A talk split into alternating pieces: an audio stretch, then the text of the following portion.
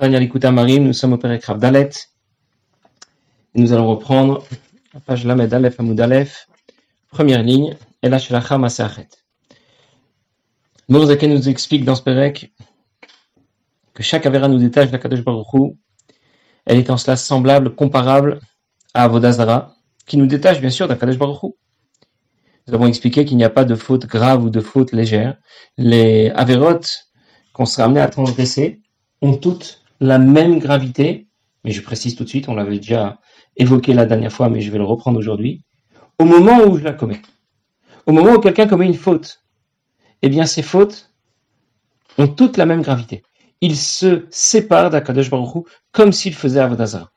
Et donc, en parenthèse, puisque ne pas faire Avodazara, on aurait été prêt à donner notre vie pour ne pas faire Avodazara, pour ne pas détacher de Dieu. On est aussi prêt à tout donner et à tout sacrifier pour ne pas faire n'importe quelle avéra et on a cette disposition en nous. Naturellement, on l'a hérité des et donc euh, je comprends que euh, d'avoir Meod, d'avoir Meod, je comprends que c'est vraiment très proche de moi, que je peux y accéder facilement, respecter Torah Mitzvot en pensée, en parole, en action, puisque j'ai déjà cette disposition en moi qui m'amènerait à renoncer à tout, même à la vie, pour ne pas faire Avodazara, et donc pour ne pas faire non plus une autre Avera.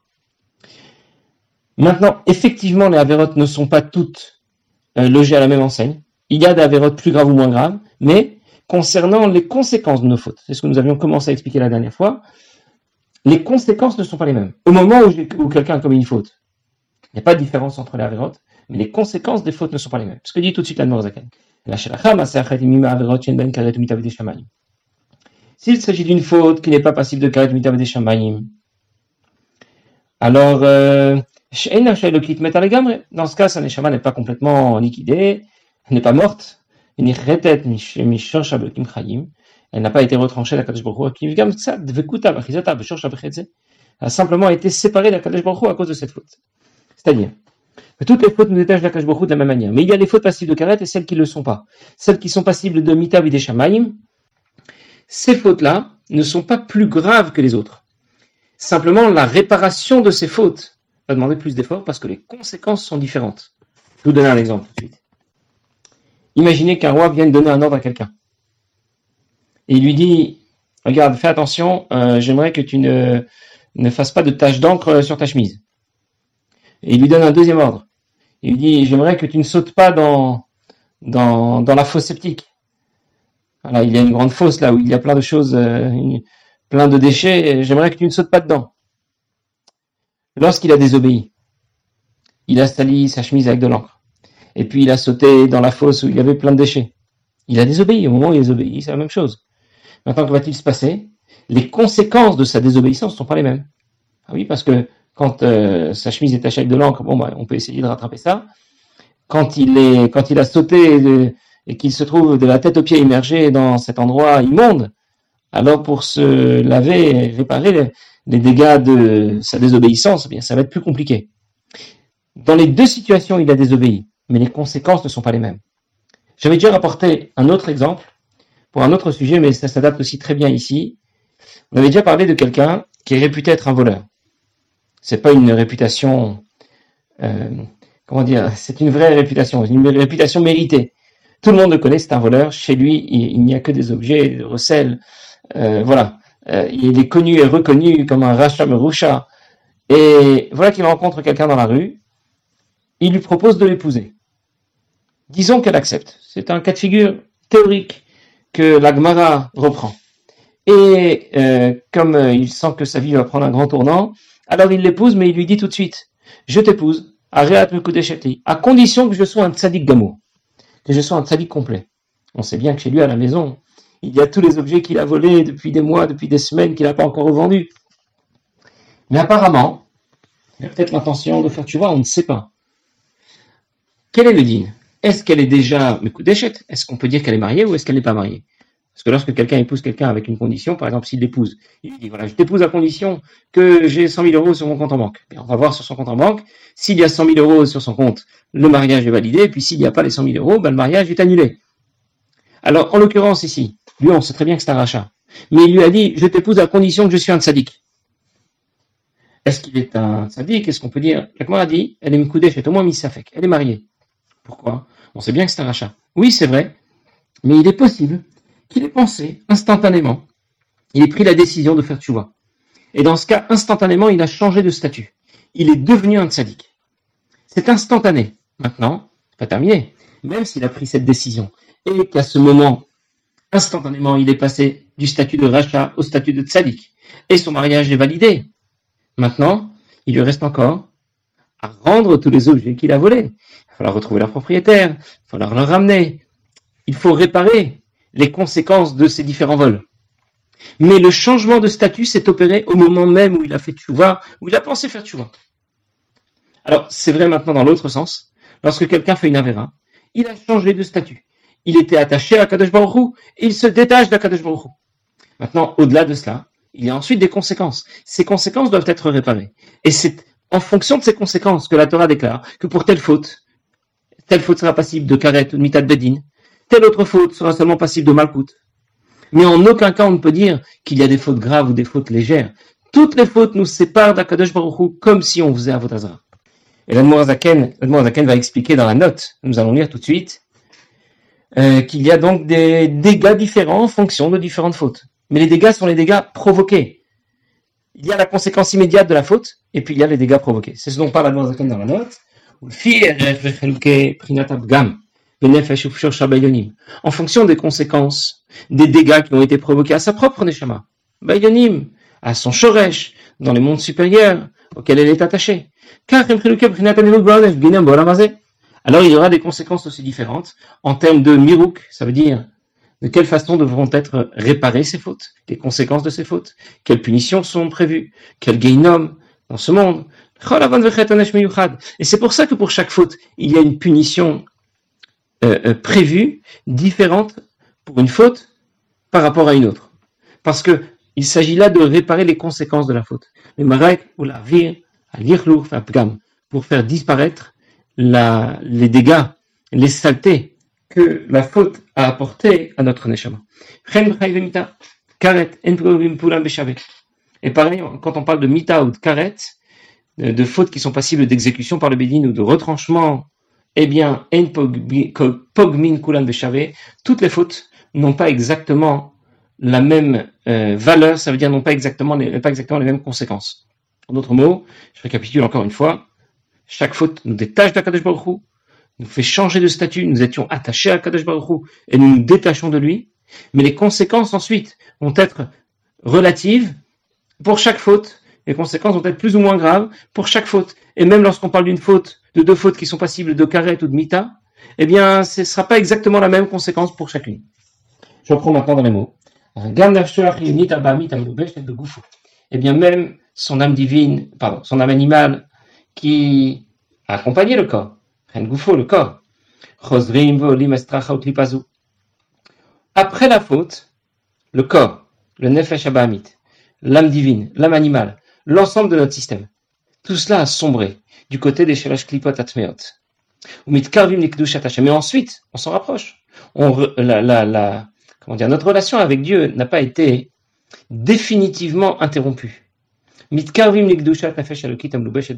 Pourquoi? Parce que nous avons toujours en nous un nefesh elokit, une âme divine. Et elle, elle garde le contact. Elle est toujours fidèle à Kadosh Baruch loyale à Kadosh Baruch Même si elle nous a accompagnés dans notre faute, mais elle est restée fidèle à Dieu. Simplement, elle était en exil. Elle a dû suivre le Nefesh Abamit dans sa chute en direction des clipotes.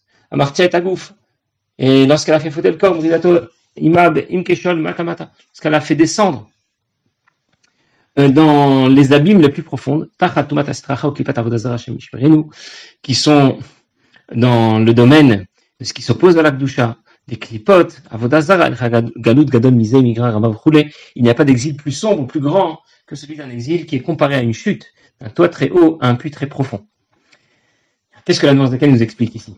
Il est en train de nous dire ce qui se passe lorsque quelqu'un commet une avéra. Nous avons parlé la dernière fois euh, de quelqu'un qui prétendrait que finalement, on a l'air de nous dire que c'est très grave, mais c'est seulement à un moment particulier que je me détache d'Akadosh Baruch C'est pas de façon définitive. Nous avons déjà rappelé dans un autre Pérec qu'Akadosh Baruch est appelé Chaim. Akadosh Baruch est la vie de l'ensemble de la création.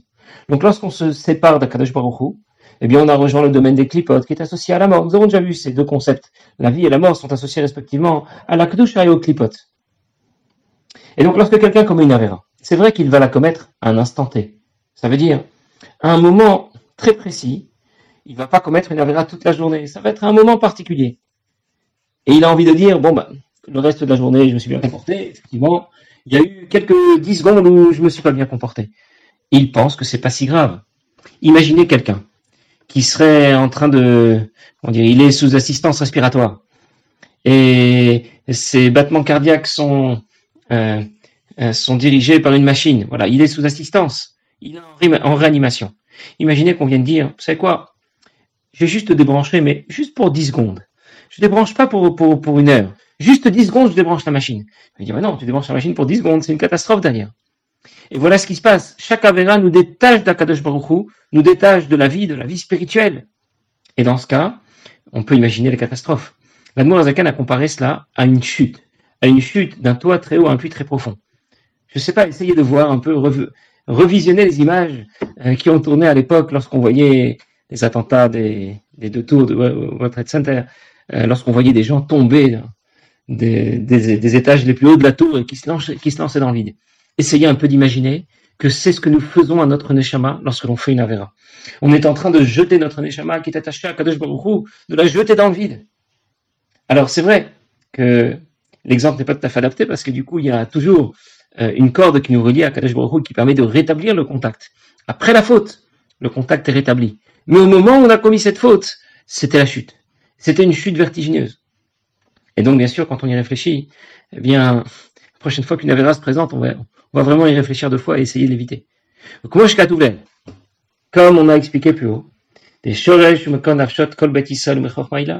le shoresh de tout Neshamat Israël, l'origine de tout Neshamat Israël, c'est Chormaïla, c'est la sagesse suprême de Dieu. C'est-à-dire en d'autres mots, notre Neshama est noble, notre Neshama est pur, notre Nefesh Elohim, notre âme divine, et notre Neshama et Akadosh Baruch ne font qu'un, ça veut dire, à leur source, le Nefesh et Akadosh Baruch sont liés. Donc, lorsque je sombre, j'ai décidé de sombrer. Qui a sombré? Mon corps. Qui l'a suivi dans cette chute? Le Nefesh, le Abamit, la manuelle. Qui a encore sombré? Qui l'a suivi? Le Nefesh Elokit.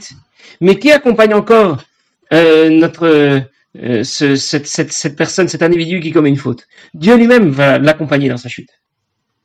Et donc voilà toutes les conséquences de nos fautes. C'est pas juste Chacun est libre, on fait ce qu'on veut, euh, personne n'a le droit de s'immiscer dans ma vie privée, je prends mes décisions et c'est tout. Lorsque tu fais, lorsque tu as fait le mauvais choix, tu as décidé de faire une avera, tu n'as pas seulement sombré, tu as fait sombrer avec toi le corps, l'âme animale, l'âme divine et Akadosh Baruch lui-même. Alors quand on y réfléchit, vous que Machal, moi donne exemple, de quelqu'un qui est Oches Beroshoshen Melech. Il attrape la tête du roi, qui représente ici le shoresh de notre neshama, l'origine de notre neshama, notre âme divine. Morido le mata. Et il prend la tête du roi, il la rabaisse vers le bas. Déjà, c'est un grand bisayon, c'est, c'est déjà pas très joli de faire ce genre de choses. Attraper la tête du roi et la mettre à terre. Mais il se contente pas de ça. Vetomen panav. Et en plus, il va mettre la tête du roi dans les toilettes. Mais attention, ce ne sont pas les toilettes propres après qu'on ait tiré la chasse. Il s'agit des toilettes sales, maletsoa, plein de déchets. Alors tu vas dire, ça va, on va pas en faire un drame. C'était juste pour une seconde. J'ai pris la tête du roi, je l'ai mis dans les toilettes sales. Mais ça, a duré que un fragment de, fragment de seconde. on a tout de suite compris. Il n'y a pas de honte plus terrible que celle-là. Même s'il ne le fait qu'à un seul instant. On a compris que c'était un drame, que c'était une catastrophe même si ça n'a duré qu'une seconde. Comme il est bien connu que les clipotes, le mal, ce qui est associé au côté opposé à la Gdusha, sont appelés un kitsoa, un ensemble de déchets. Et donc voilà l'idée que qu'exprime ici l'Admor Zakan à la fin du paragraphe Dalet. Il veut nous dire quelles sont les conséquences gravissimes de nos fautes. Lorsque quelqu'un se détache d'Akadosh Baruch comme lorsqu'il fait Avodazara, n'importe quelle faute, le détache d'Akash Baruch comme s'il faisait Avodazara, et alors les conséquences sont extrêmement graves. Non seulement à ce moment-là, il se détache d'Akadosh Baruch mais on a, compris que qui il détache d'Akadosh Baruch Pas seulement lui-même, son corps et son effet Shabamit, mais même son effet Shalokit, et même Akadosh Baruch lui-même qui l'entraîne dans sa chute. parce que Dieu reste avec nous. Dieu ne nous abandonne jamais. Alors, avec ce que l'Admorazaken nous explique ici, nous comprenons que personne ne peut, ne peut dire, euh, euh, lorsqu'on lui propose de progresser dans Avodat Hashem, de pratiquer davantage de mitzvot, personne ne peut dire, mais on n'a pas le droit de s'immiscer dans ma vie privée, chacun fait ce qu'il veut, a priori. D'ailleurs, c'est une question que des étudiants, euh, des étudiants ont posé à certains rabbinim au cours d'un interview qui était euh, diffusé sur la radio. Euh, le Rav Belgreen et le Rav euh, Yitzhak Zalman Posner étaient, étaient interviewés. les étudiants leur ont demandé, mais on sait que lorsque quelqu'un ne mange pas cachère, il y a une punition prévue par la Torah, il doit recevoir mal des coups de fouet. C'est s'immiscer dans la vie privée des gens. Après tout, chacun fait ce qu'il veut. Quelqu'un veut pas manger cachère, il a qu'à pas manger cachère. Il veut pas manger de matzot à Pessar, qu'il ne mange pas. On est libre. On est dans un pays démocratique et chacun décide de faire ce qu'il veut. Pourquoi la Torah prévoit une, une sanction aussi pénible, des coups de fouet? Alors le Rav Posner a répondu que le cahier des charges avant l'exécution de, la, sanction est tellement difficile, est tellement compliqué, est tellement chargé que c'est exceptionnel que cette sanction soit effectivement appliquée. Lorsqu'on a rapporté ça au Rabbi, le Rabbi a expliqué que c'était pas la réponse la plus exacte qu'il fallait donner. En réalité, oui, on ne peut pas On ne peut pas déclarer que personne n'a s'immiscer dans ma vie privée, parce que ma vie n'est pas privée.